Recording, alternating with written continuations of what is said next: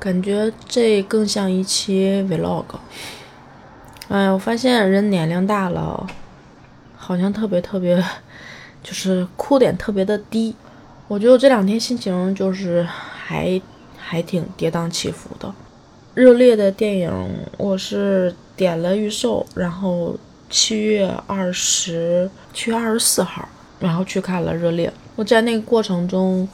我能感觉到王一博特别特别的努力，然后就表现很好，这个是没话说的。但是就是觉得这过程中好多东西，就觉得特别好的东西，在片段里看到的被剪掉了，然后在表达上就没有那么的痛快。后半场真的特别的燃，特别的燃。但是因为我看过街舞，看过街舞二、街舞三，知道他这些年的经历，就虽然说知道，我觉得好像这个词儿用的。不是特别的贴切啊，因为我真的并没有亲眼见证，没有在身边看，也没有真正的是他去经历那一切，所以我觉得我我我也只是了解到了一些东西，我就觉得他这些年真的很不容易，特别的艰难。其实你说作为明星没有一个容易的，只是我更多的感受到了他身上的那种真诚和清澈，那种。永远坚持如一的谦逊，并且，哎，我真真觉得语言有点匮乏，我就会觉得大鹏的那种气质跟王一博的这种气质撞出来的这种片儿没有我预想的那么好。回来之后，我自己其实情绪上还是有点低落的，但是我其实想了想，王一博在今年上半年，其实也不能叫上半年了，七月二十八号这部片上映。嗯，已经开始下半年了，播了三部电影，我觉得算是比较高产了。关键是质量真的都非常非常的好。无名在我心里可能是一个无法超越吧。我觉得一个演员能有一部特别特别经典的电影就已经很难得了。这三部电影都非常非常的好，真的非常的好。只是我可能对于热烈的预期，希望能够超过无名。我觉得这个。有一些人是相融的，所以他们能迅速爆发出那种和谐的火花，会特别的顺畅。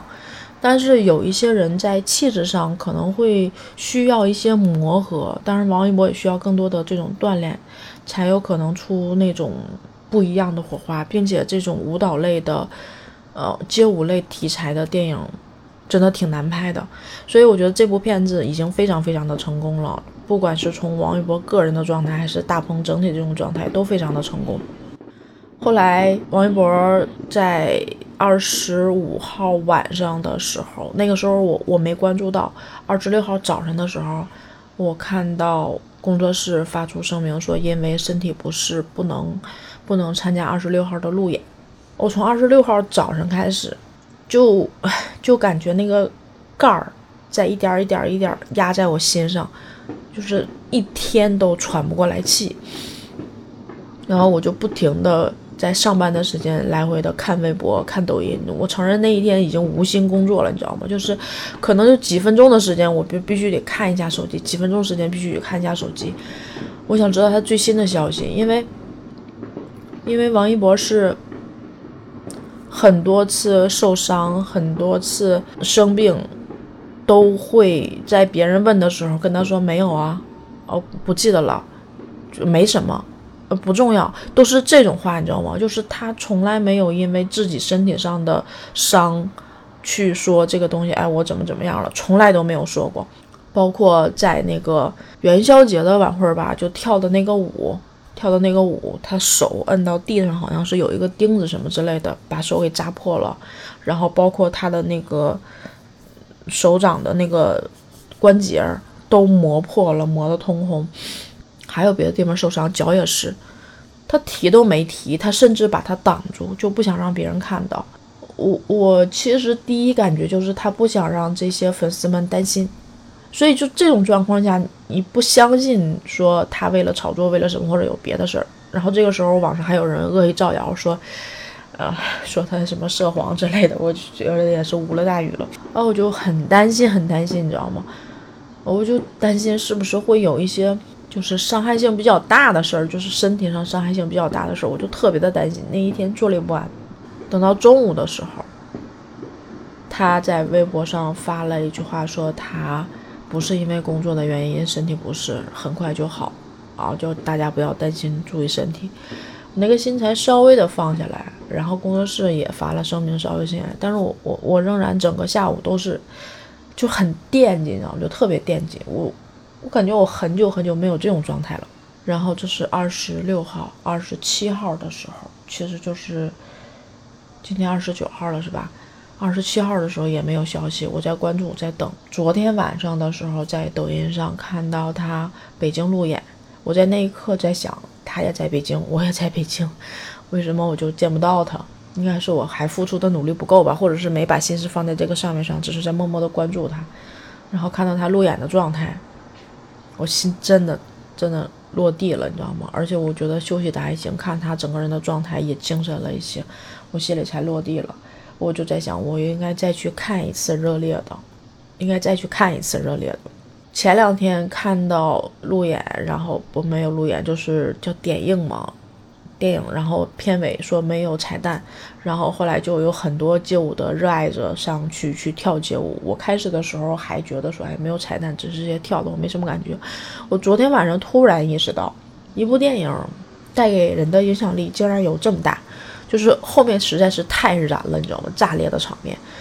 导致后面就会有很多人上去去跳街舞。我不管这中间是说，呃，有制作方的安排，还是说有一些推荐，还是什么之类的，还是确实有一些，或者确实有一些粉丝去上去跳舞。我真是觉得这种方式特别特别的好，就是这种宣传，这种自由的感觉，这种热烈的感觉，真的特别特别的好。它又一次带动了街舞，大家对街舞的了解和关注吧。我觉得这个真的是特别的好。